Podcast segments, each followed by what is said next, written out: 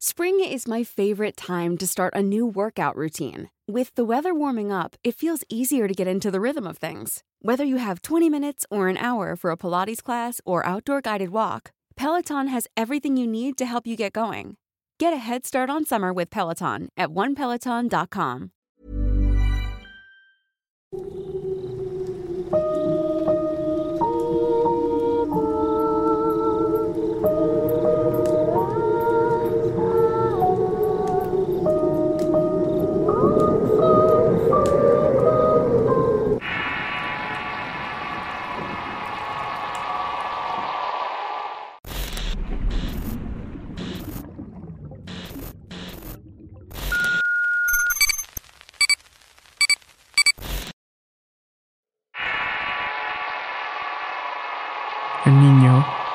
Historia enviada por Yajanis Larios.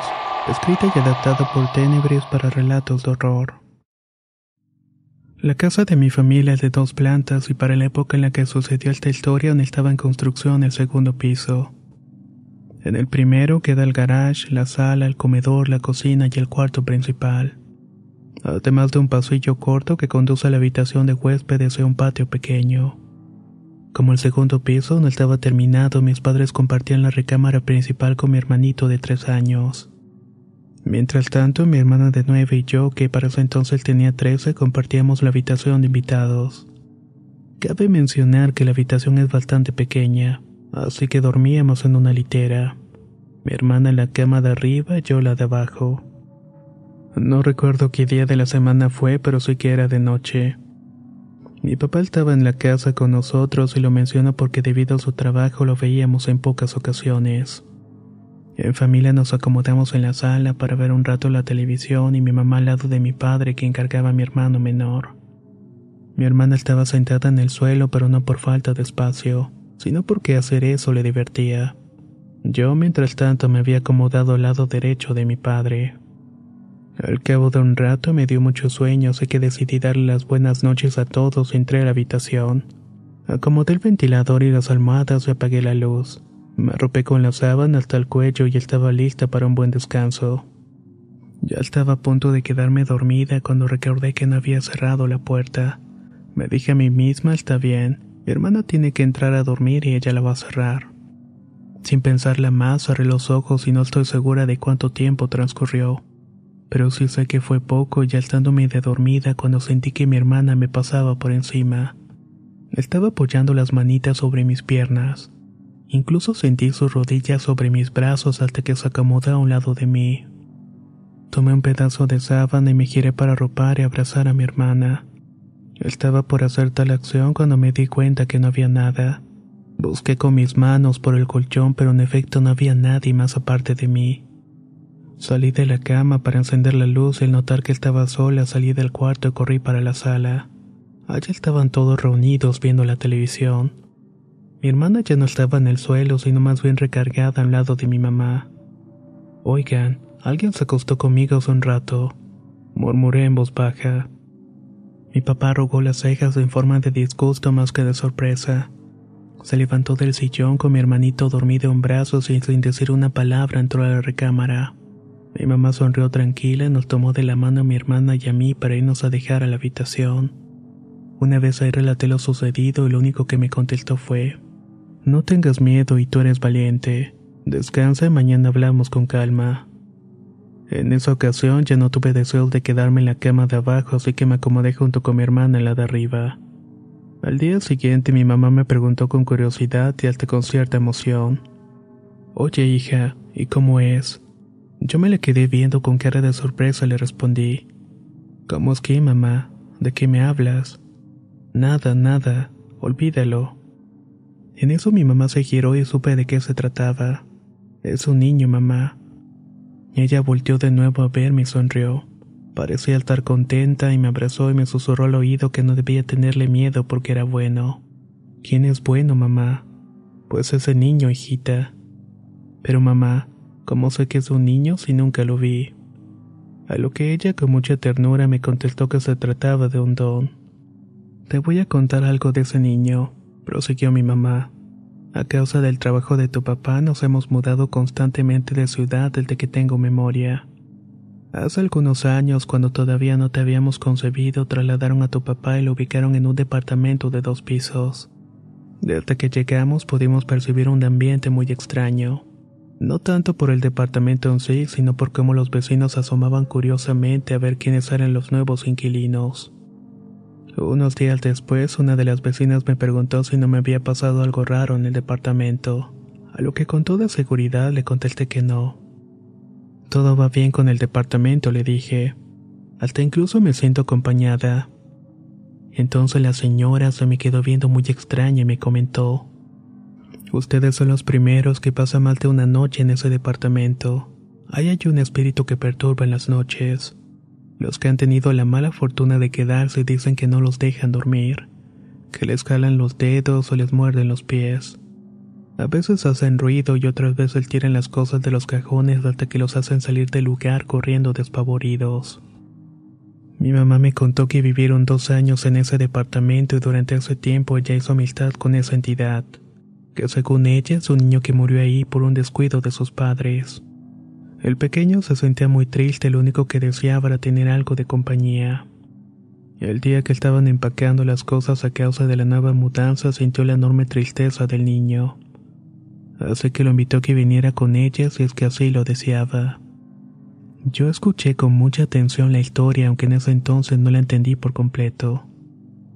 Nunca más volví a ver a ese niño, prosiguió mi madre pero al parecer sí se quedó con nosotros. Entonces eso fue lo que se acostó conmigo, le pregunté. Verás, aunque nunca volví a ver al niño, sí podría darme cuenta que cuando eras una bebé jugabas con alguien. Nunca me extrañó porque asumí que se trataba de su espíritu. No volví a sentirlo de la misma manera, pero a veces puedo percibir que estoy acompañada o que me observan. De cualquier modo, no siento temor porque sé que se trata de este niño que más que hacer daño necesita el amor y el cariño de una familia.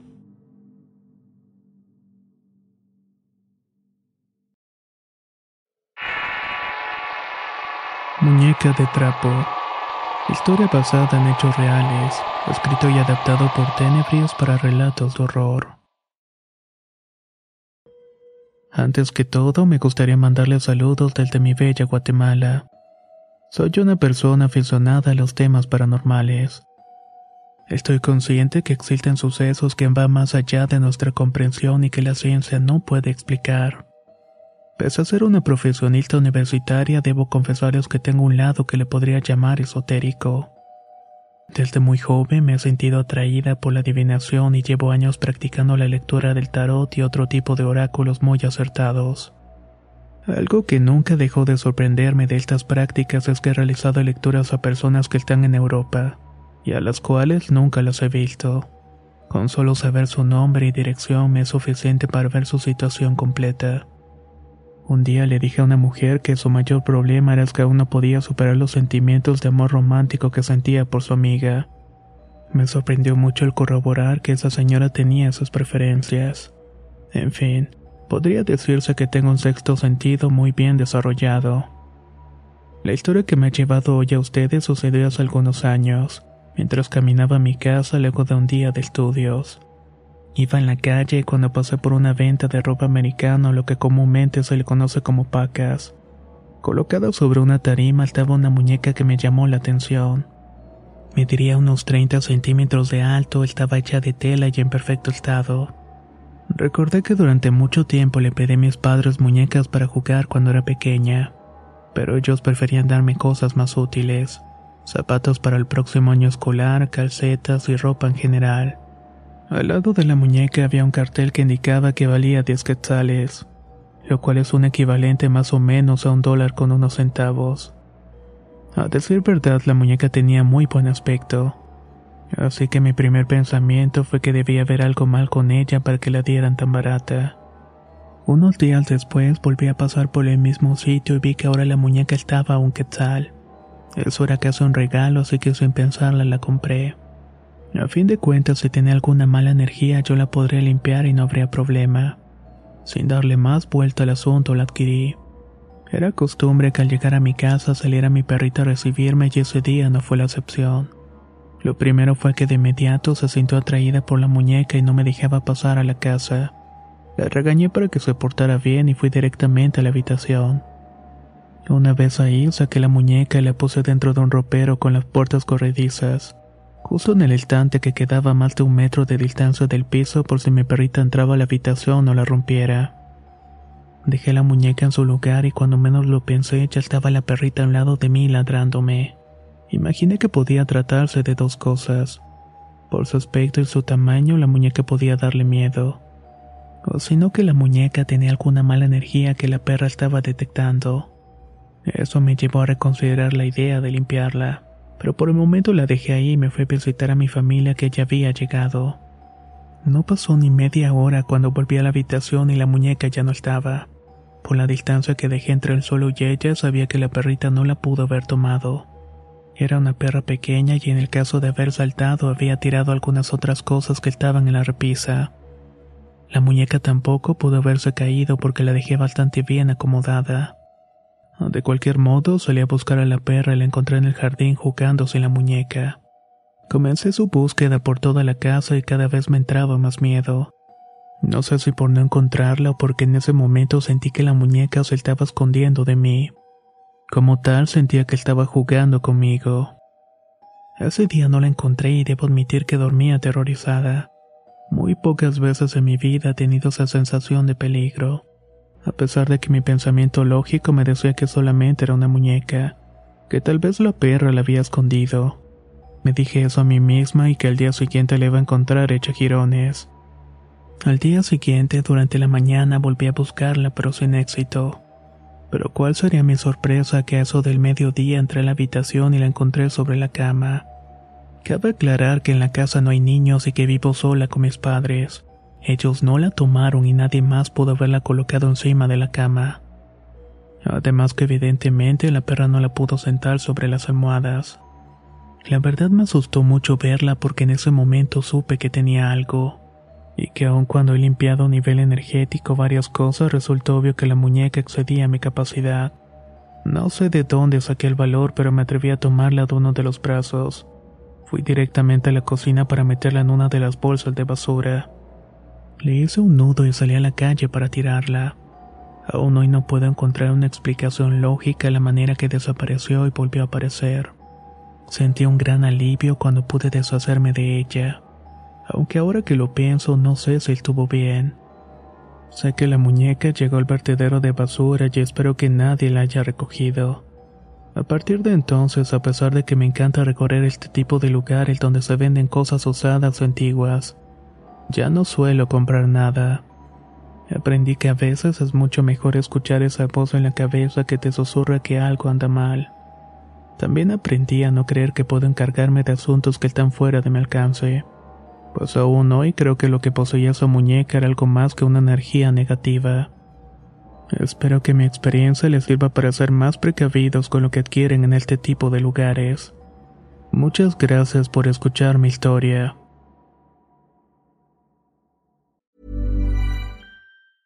Spring is my favorite time to start a new workout routine. With the weather warming up, it feels easier to get into the rhythm of things. Whether you have 20 minutes or an hour for a Pilates class or outdoor guided walk, Peloton has everything you need to help you get going.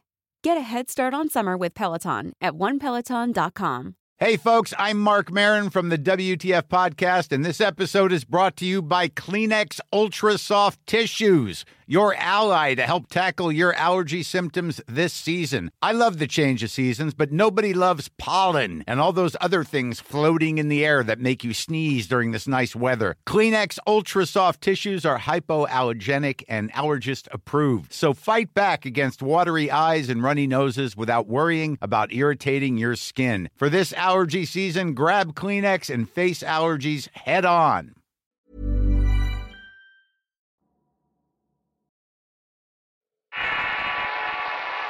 Tierra de Brujos.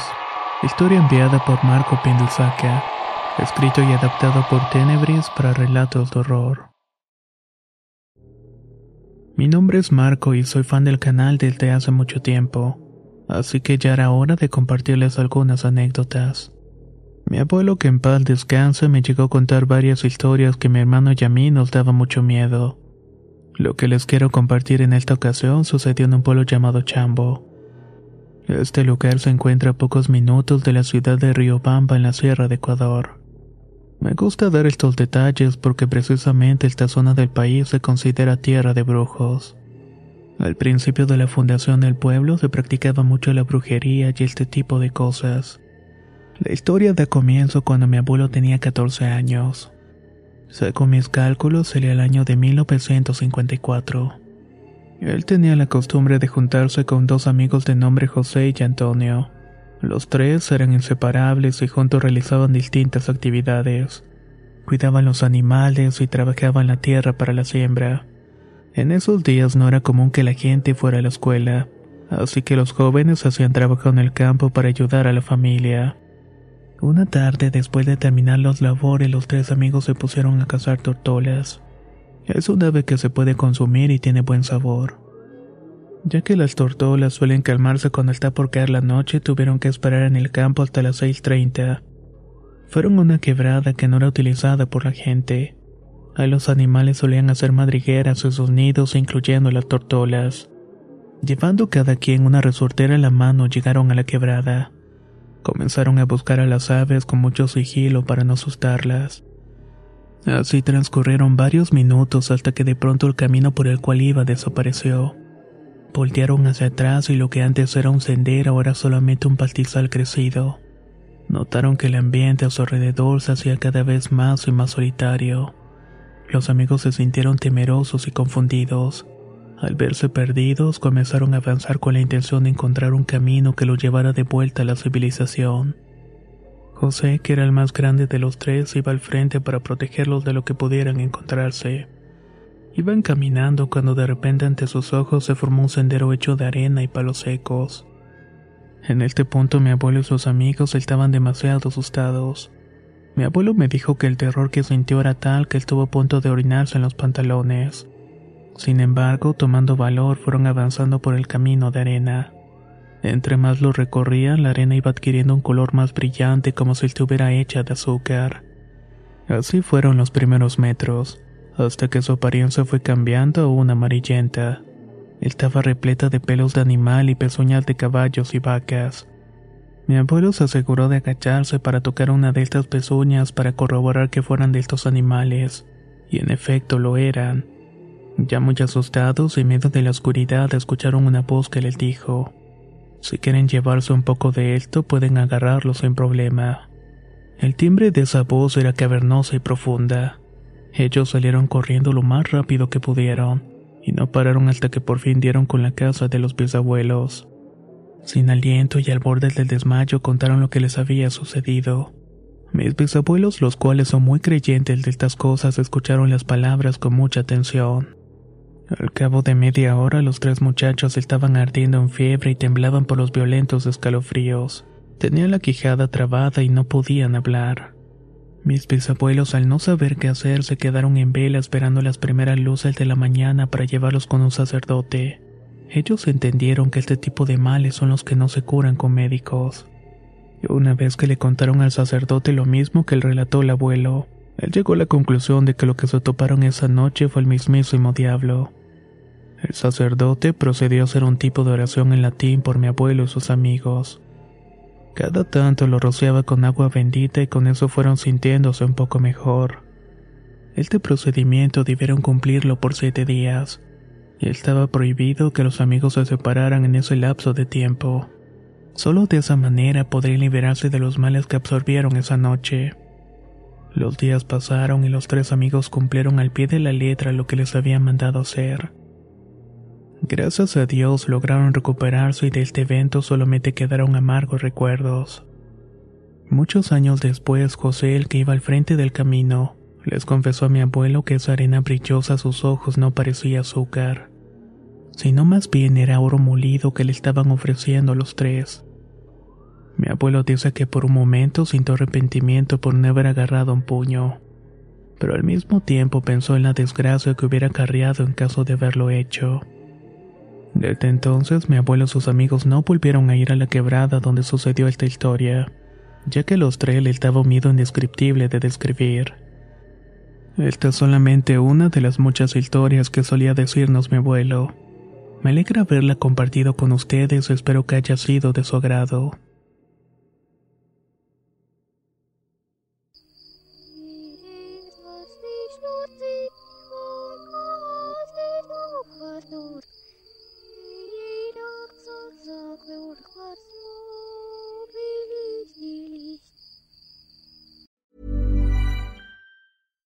If you're looking for plump lips that last, you need to know about Juvederm lip fillers. With Juvederm Volbella XC and Juvederm Ultra XC, your lip look, whether it's subtle or bold, can last up to one full year with optimal treatment and no additional maintenance. Find a licensed specialist and see if it's right for you at juvederm.com today. That's J U V E D E R M.com. Add fullness to lips in adults over 21 with Juvederm Volbella XC or Juvederm Ultra XC. Do not use if you have severe allergies or a history of severe allergic reactions, or if you're allergic to lidocaine or the proteins used in Juvederm. Tell your doctor if you have a history of scarring or taking medicines that decrease the body's immune response or that can prolong bleeding. Common side effects include injection site redness, swelling, pain, tenderness, firmness, lumps, bumps, bruising, discoloration, or itching. As with all fillers, there's a rare risk of unintentional injection into a blood vessel, which can cause vision abnormalities, blindness, stroke, temporary scabs, or scarring. For full important safety information, visit juvederm.com.